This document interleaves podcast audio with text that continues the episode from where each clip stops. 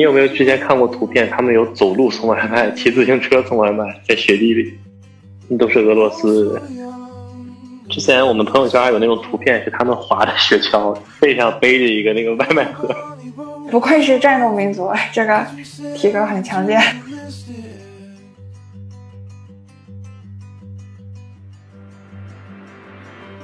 我当时就是写了一句话，很像罗曼·罗兰说的那句，他说的是这个所有的英雄主义是看破什么最真实的生活，还能继续活着什么的。我写的类似的一句话，但之前我并没看过他这个。我写的是希望你见识过生活最真实的样子后，还能继续热泪盈眶的去生活。其实肯定会有人觉得这个东西不是真实的，或者就他觉得我只是来写故事，然后或者是标题党。我们不应该质疑的是这个事儿是存在的还是不存在的，而是这个故事能不能给你带来些什么。如果带来不了的话，OK，那真不真实肯定也没有意义了。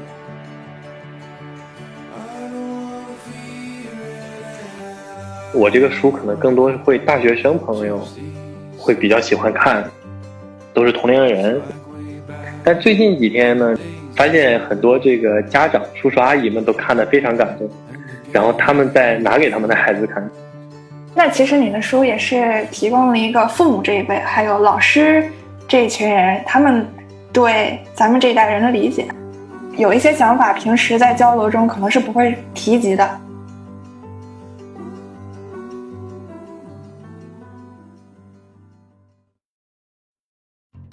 有人说，唯有写作才能将那些记忆里会被吹散或熄灭的情绪，从一去不复返的时间长河中被打捞起。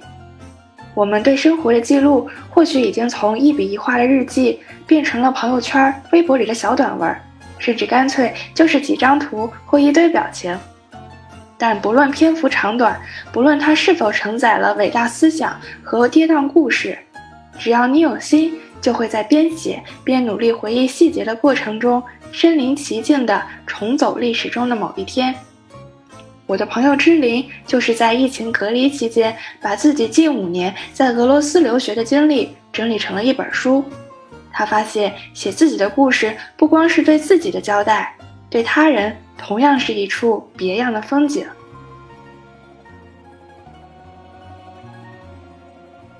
你好，志林。先要祝贺你新书出版，谢谢谢谢。哎，要不要先和大家介绍一下你的新书呢？好啊，大家好，能听到这个播客的小伙伴们好。我的新书的书名叫做《遴选我的留学生活》，遴选呢，就是因为我的名字里是最后一个字是遴，遴选的遴，所以我就借鉴了高晓松的小说这样一种感觉的，直接遴选，然后我的留学生活。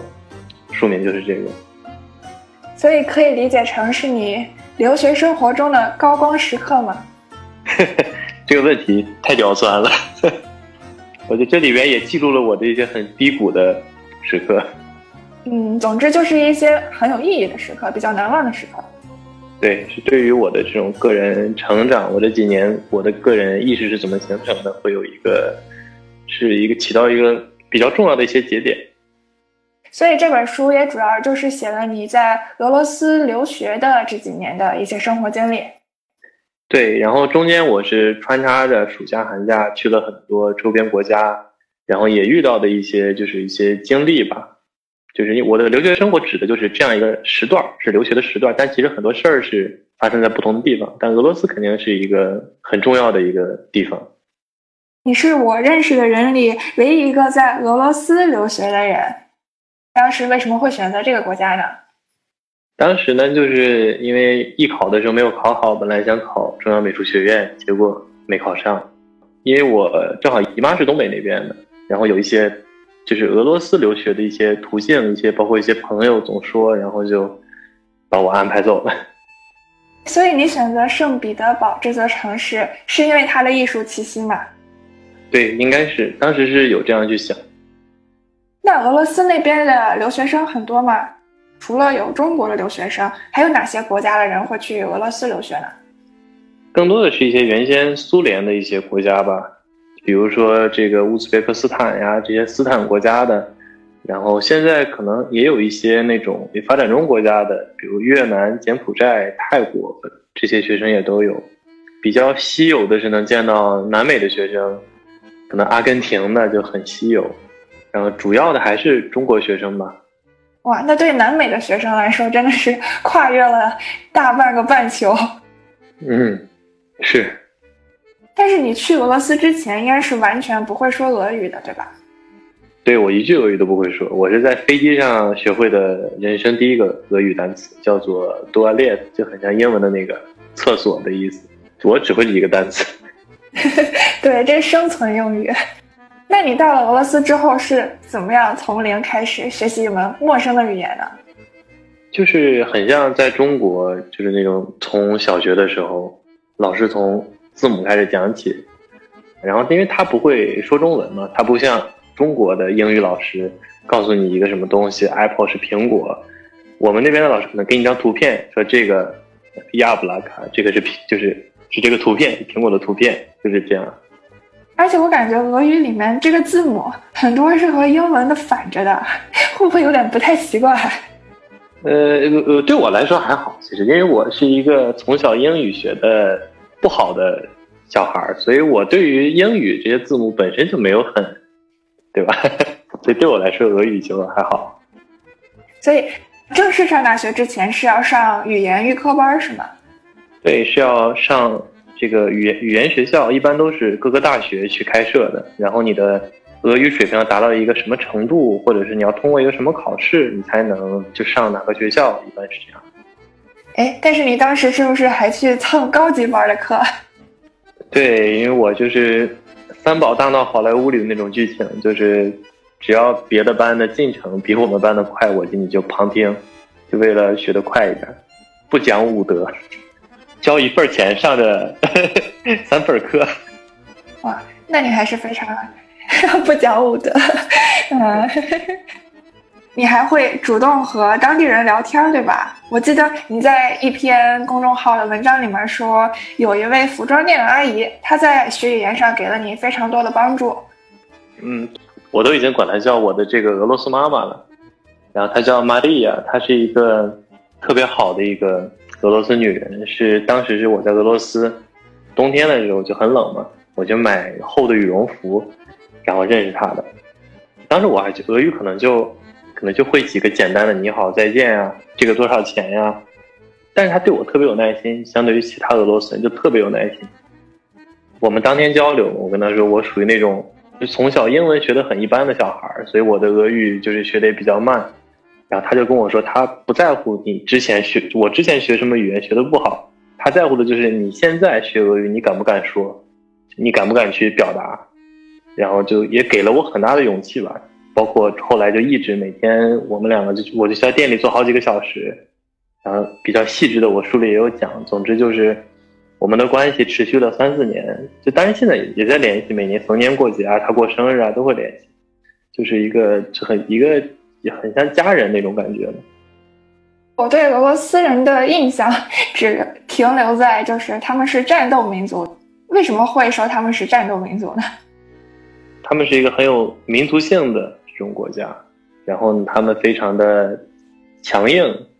具体可以在普京经常在世界舞台上说的这些也发言呀，这种外交啊这些言论都可以找到的。那你觉得这个有体现在日常生活中吗？或者是你有见到他们 特别豪放不羁、无所畏惧的一面吗？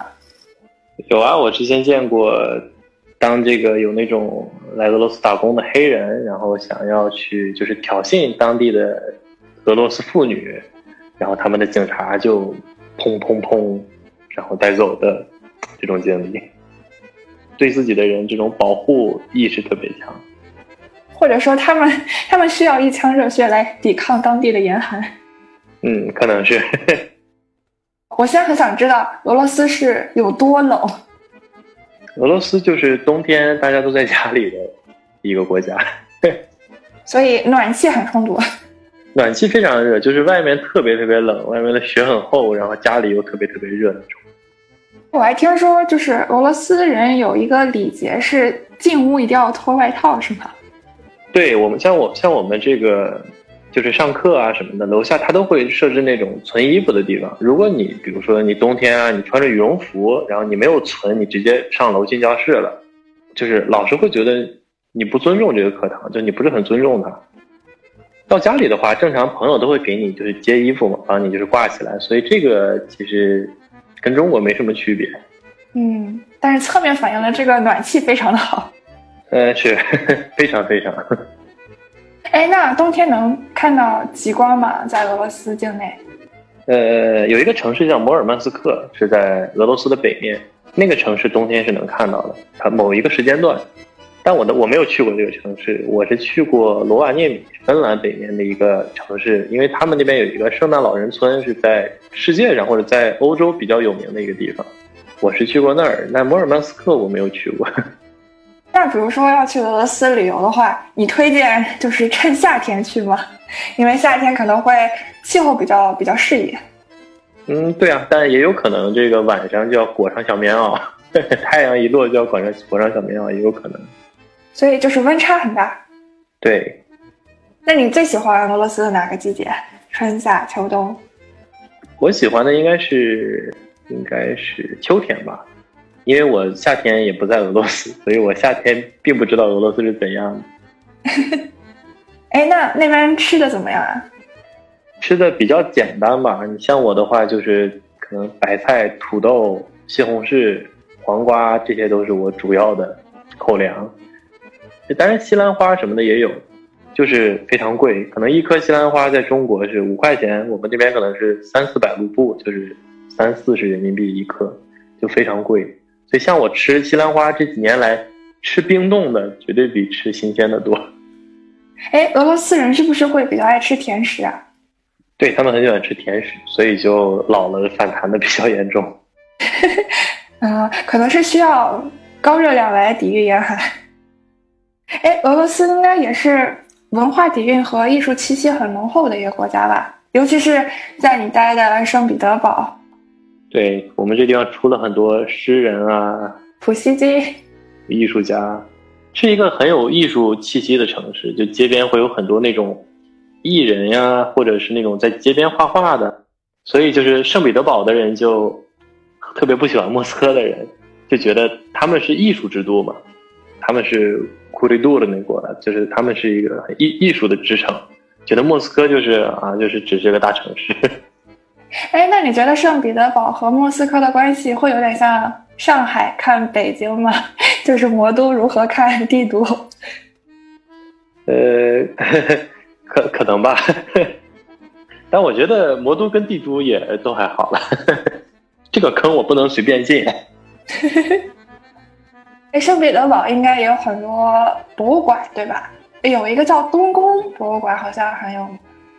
对对对，是最有名的。是世界四大博物馆之一，那你有去过吗？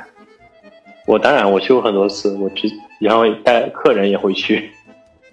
那你有去过俄罗斯的其他城市吗？除了圣彼得堡？除了圣彼得堡，就去过莫斯科，还有可能周边的一些小的卫星城。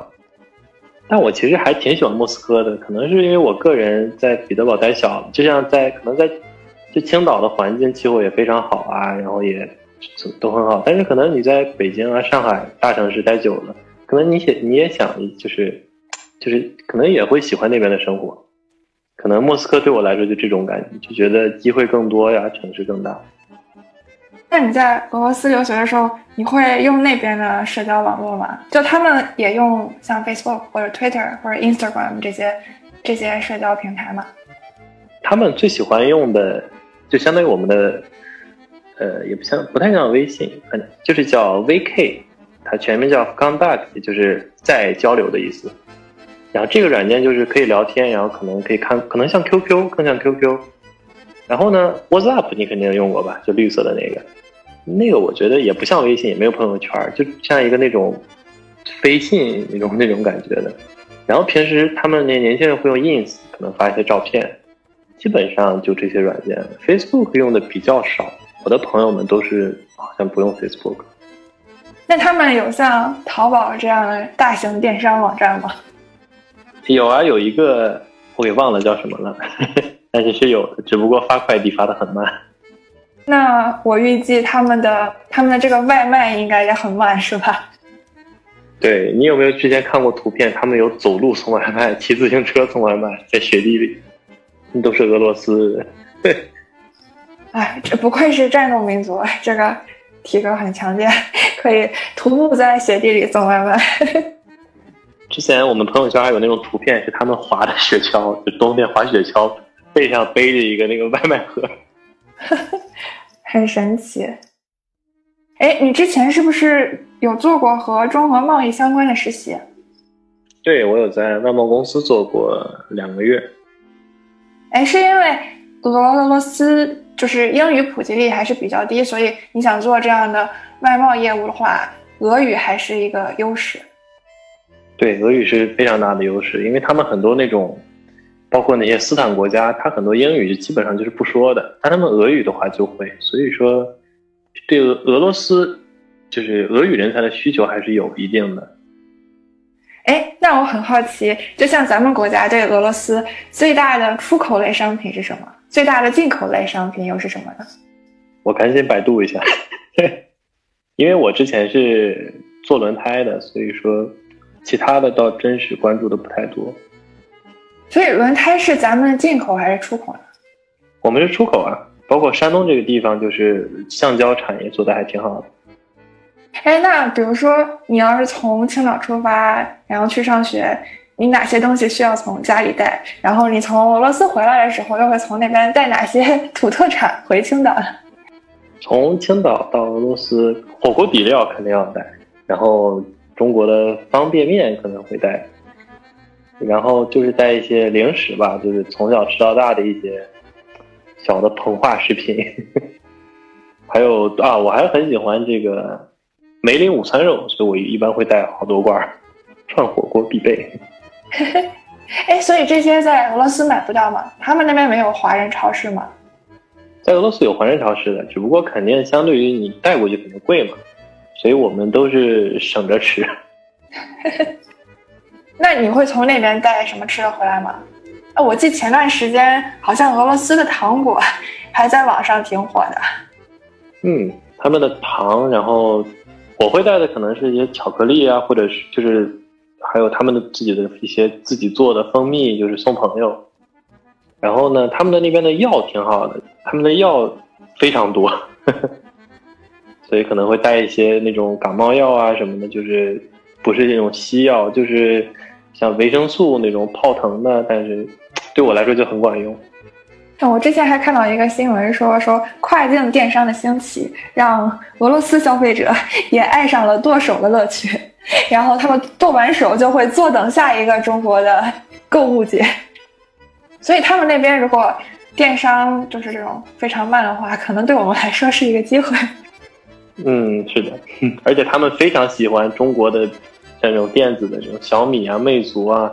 我很多朋友都会让我给他们在中国带，一是便宜，二是快。我说我回国要待两个月才能给你带回来，你觉得快吗？他说至少比这样遥遥无期的等待好。啊，原来是这样。那就你观察，你觉得俄罗斯人眼中的中国是什么样的？俄罗斯人眼中的中国呢，就是经济发展的比较好的，但是他们。可能是不想承认中国的经济发展的非常好，但我相信他们内心是知道，在他们眼里，就中国人很有钱，所以中国留学生遍布各地，包括中餐厅遍布各地。然后在他们眼里，就中国人很会做生意，中国人很会做买卖。对，我刚刚还想问你呢，就是俄罗斯的华人多吗？或者是他们在当地会比较活跃吗？会比较活跃，就是那种比较老的华侨，可能是做餐厅啊，做这种旅行团啊，对，更多的就是这几个方面吧。就扎根很久的，包括孩子都在这边上学什么。哎，那近几年是不是去俄罗斯的留学生，就是中国过去的留学生也越来越多了？对，因为俄罗斯这个地方对于他的留学来说，可能就不像欧美国家有一些特别高的门槛，你需要语言水平或者是达到一个什么程度。我们这边的话，其实只要你有高中毕业，因为过去都是从预科开始嘛，重新开始。但其实相对于欧美，还是已经很低了。我之前这个其实刚去的时候，我还有的时候很不适应，因为就是更多的可能中国学生是因为在中国就是高考失利啊或怎样，就出去就是想拿一个文凭去的。然后我可能觉得这个环境会比较压抑，怎么怎么样。但其实最近最近这几年，我发现会有很多在努力的人，只是可能我没有我没有看过，我不认识，所以说也不能全部否认掉。但是，我还是希望就是我们的我们的同胞，我们的学生群体，就是作为这种外国人看到你中国人的最先看到的这些人，能把自己就是做好。无论是语言上啊，或者是，就是你的这种，你懂我意思？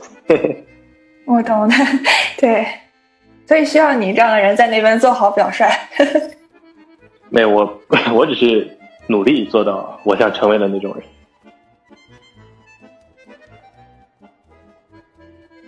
我知道你在留学期间还很酷爱旅行，对吧？你走了将近有四十个国家，而且你的你的旅费应该是自己赚的，对吧？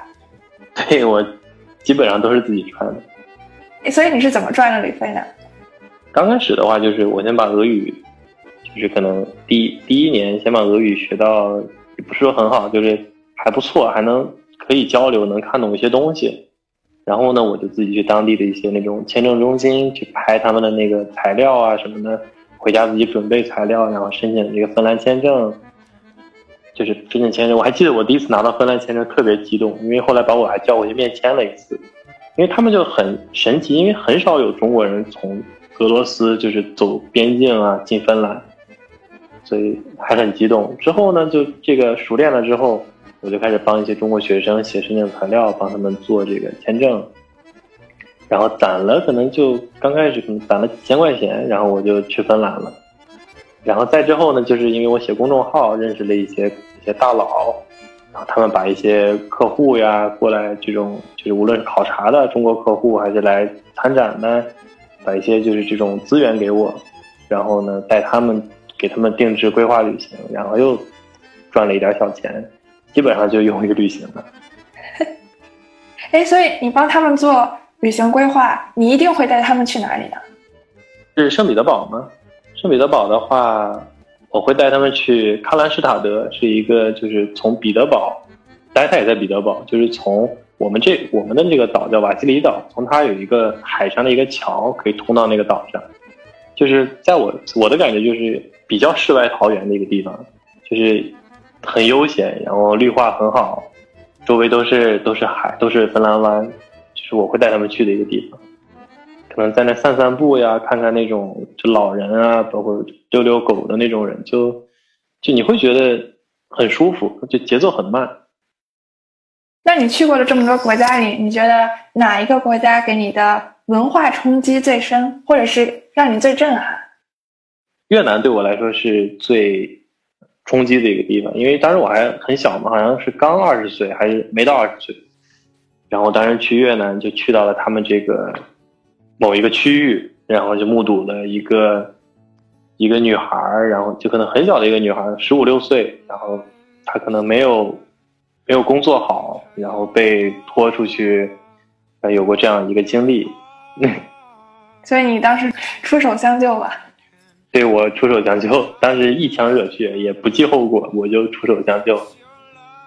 那当时心里面是什么样的一个感受呢？就是觉得。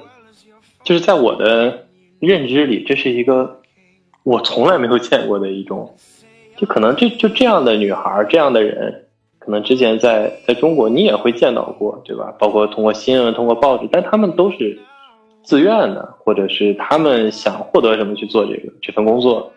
但是那边的人是那边的女孩，可能很多特别小，十四五岁，他们是没有选择的，可能父母真的欠债了，或者真的生病了。他们只能来赚快钱去做这种工作，所以当时对我来说就特别特别震撼。然后我后来还写了一篇文章嘛，然后这个文章被很多人转发。哎，有让你印象特别深的评论吗？呃，有很多，好的当然有很多，但是我比较 就是记忆犹新的是一些我的小黑粉给我的评论，比如他质疑这个事情是不是真的。或者就他觉得我只是来写故事，然后或者是标题党，希望当然标题党确实是标题党，只是当时标题党的原因是希望能让更多人看到，因为我的公众号也不是一个要牟利的一个东西，我只是自己写我的日记，记录生活。我是想传达一些我看到的东西和我的一些真实感受，可能能激励一部分人，就是告诉很很多人，就是在这个世界的某个角落里，有是有很多是没有选择的人。就是作为有选择的这部分人，我们是不是可以多做一点？是不是可以就是能更珍惜我们现在具备的生活？就像我当时就是写了一句话，很像罗曼罗罗兰说的那句，就是他说的是这个所有的英雄主义是好像是看破什么最真实的生活，还能继续继续反正活着什么的。我写的类似的一句话，但之前我并没看过他这个，我写的是希望。你见识过生活最真实的样子后，还能继续热泪盈眶的去生活。然后当时就觉得自己写文章是是有责任的，就是你首先真实性，这个事情肯定是真实的。如果它不是真实的，可能我根本就表达不出来。我也不是一个会写故事的人，里边当然有一些情节，可能它不是一个真实的。就像我写那个女孩最后给了我一巴掌。然后说让我把她的这个项链带去未来她确实给了我一巴掌，也确实给了我项链但是她是用翻译软件，然后就是她是写越南语嘛，用谷歌那个，然后中文就是把她带到以后，就是翻译的还不准。但是我后来想，我说我一定要把这个直接就是写出来吗？还是说更好的就是，因为我我们都懂他内心想表达什么，所以我就写了把他带去未来嘛。就是肯定会有人觉得。这个东西不是真实的，但我觉得真不真实，就是本身我们不应该质疑的是这个事儿是存在的还是不存在的，而是这个故事能不能给你带来些什么。如果带来不了的话，OK，那真不真实可能也没有意义了。对，哎，所以这也是你在写作上的一个转折点嘛？你可能之前的文章是比较像个人日记，比较偏重于自我表达，那会不会就是这件事情之后？你也是希望能，就是用自己的文字去帮助到一些可能生活在社会的缝隙中的一些人。嗯，我希望的是这样。包括我之前就是很不明白，就是人生的一个目标啊，追求到底应该是什么？但我觉得当中很大的一部分是，就是可能是你要给别人带来些什么。这是我的那个我的语文老师丁老师就跟我说的，他觉得他的人生目标就是他希望能给他人带来什么。就可能就是现在可能明星喜欢做公益啊，或怎样，我觉得就都是会有那样一种，就是你想帮助到别人，通过怎样怎样的方式。当然我现在还没有这种能力，但我希望未来当我有能力的时候，我也会做他们相同的事情，就是帮助那一部分可能大家不会关注他们，然后他们也真的需要帮助的人。嗯。哎，你还在公众号的文章里面提到了一个自己在走过很多国家之后的一个很鲜明的感受，就是你说，比如说在美国的便利店，店员就会特别的热情，会跟你说，Hey，how can I help you？然后，但是在俄罗斯的话，店员就会比较比较冷淡，就是觉得你怎么又来了，然后很快的就低下了头不和你讲话了。你发现百分之九十的发达国家，可能店员的态度都会比较友好。我觉得这个这个还蛮有趣的，就是从一个很小的细节里面，能可能能折射出这个社会整体的一个幸福指数。可能有钱人就是他的生活条件是好的，他就是快乐会多一点吧。哎，你的文章和书里还反复提到了一个人，是老刘是吧？老刘是谁啊？老刘是我在国外认识的一个朋友，叫他老刘的原因是因为他比我大四岁半。所以叫他老刘，他是出去读研的，然后我是读本科的，但我们当时都是就同一年过去读的预科嘛，就是读的语言，然后就在某一天，我这个在预科 蹭课的时候，正好到了他们班，我就发现这个人就是跟其他的一些就是这种学生就非常不一样，就是他会有他的一些理解，他会去主动的去提问，他会去表达他自己。然后当时我们俩就认识，然后之后也一起学习，就一块儿，就是我们两个一块儿蹭课，各个班去蹭课。他也跟我走了很多国家，我们两个就是也，就是比较相似。老刘是一个特别像，他就是艺术家，他无论是文学上还是艺术上，他都有自己的思考，他都有自己的认知。只不过他的很多东西是大众可能不太愿意去透析他的，所以就是他可能一直也是不被理解。所以我觉得我们可能写文章都是希望去表达自己，然后慢慢的试着去被理解，试着去被接纳。然后他现在的新书呢，也在就是已经开始三审三教了，估计可能半年后也就可以问世。嗯，哇哦，那那很好。哎，说不定他也会写到很多关于你的篇章？呃，肯定会有的。我看过他某些篇幅，我发现很多这个安东这个名字。哎，其实，哎，其实我一直很好奇，就是你你会主动把写了朋友的文章给朋友看吗？比如说你要在你的新书里面写到的这些人，他们看的时候，你会觉得不太好意思吗？因为如果是我的话，我觉得我可能会。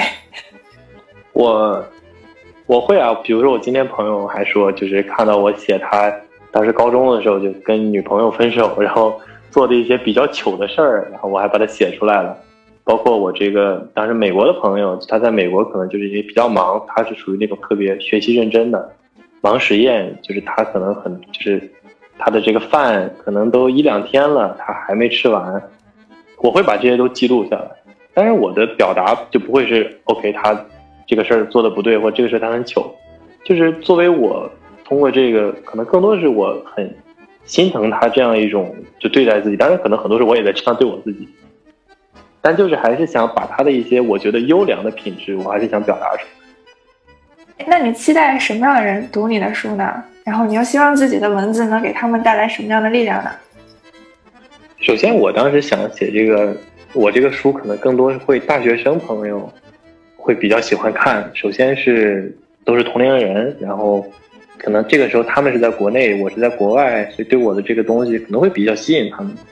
但最近几天呢，刚刚书不是刚刚发出来，发现很多这个家长叔叔阿姨们都看得非常感动，然后他们在拿给他们的孩子看，就觉得，包括我的，因为我的父母是做教师行业嘛，他们一直对我的这种认知就是，我是一个就是学习上不努力这种这种学生，包括他们的同事很多时候也会有这样一种固固化思维，就是学生应该主要是学习。然后呢？但他们看我的书后发现，就是原来是有不一样的东西存在的。这种东西不代表可能就是学习成绩不好是错的。可能很多学生他们当时在高中时期、初中时期，他可能学习成绩不好的原因是，他不知道他想要什么，然后他也不是那种听话的孩子，他可能是桀骜不驯的那种，所以可能会给他们一些触动。但我希望的肯定是能理解我书的人。因为我觉得能，我的书就是我最好的名片。如果有人就是他看我的书，真的能理解他，能跟我说一些话，让我觉得他理解我，可能我们会成为朋友。对，哎，那其实你的书也是提供了一个父母这一辈，还有老师这一群人，他们对咱们这一代人的理解，对吧？因为可能有有一些想法，平时在交流中可能是不会提及的。对，像我跟我父母交流就很少，因为一是大家可能。真的是会有鸿沟，可能跟父母更多是比较深沉的那种，就是有事情会咨询他们的意见，会跟他们交流，平时不会什么都跟他们分享，像朋友一样。哎，那你会觉得出书就像把自己曾经的生活记忆，或者是自己的一部分灵魂和思想封存在了一个魂器里，然后它就可以一直保留在这个世界上？对，我会，我会有这样一个想法，就是感觉我。留下了些什么？就无论后人觉得我这个书是一个有价值的也好，没有价值的也好，至少我留下了一些我认为可能是我前二十二三年比较重要的一些东西，我就觉得很好。嗯，哎，那你接下来有什么计划吗？最近会在国内继续旅行吗？首先呢，最近可能一直在忙这个做一些 KT 版就宣传的一些东西。之后应该会去各个城市，可能提前跟一些咖啡厅或者大学，如果有，因为现在疫情不太好进去，如果有机会的话，会做一些那种旅行分享，就是见一见当地的朋友，或者对我书可能感兴趣的。我也想探索探索自己，就是未来到底到底想做什么。我觉得我现在这个阶段是，我知道什么东西我不想做，比如朝九晚五的生活，就是我是抗拒的，但我也能做，但我更多的是想找一找我到底想做什么，所以我会尝试一些可能不同的职业，可能像那种电台呀，或者就是各种各样之前没有接触过的，然后也顺便去浏览一下我们祖国的大好河山，感觉之前就去了很多很多国家，包括很多很多地方。但一直就没有时间在中国去好好转一转，我觉得这是国内的就学生也好，国内的朋友们非常大的一个优势。像我对于国内很多地方是很陌生的，我觉得这个太不应该了，所以对我来说，我会去好好看的。然后你就可以写下一本书了。我希望是这样。好呀，最后用俄语跟大家说再见吧。是要正式的吗？还是那种朋友之间的？朋友之间的就会，朋友之间就会巴嘎巴嘎乌达吉，巴嘎巴嘎啊，好呀，那我们就跟就跟听众朋友们说巴嘎巴嘎，大家再见。在日语里边会有点想骂人，对对，这个挺挺好玩的。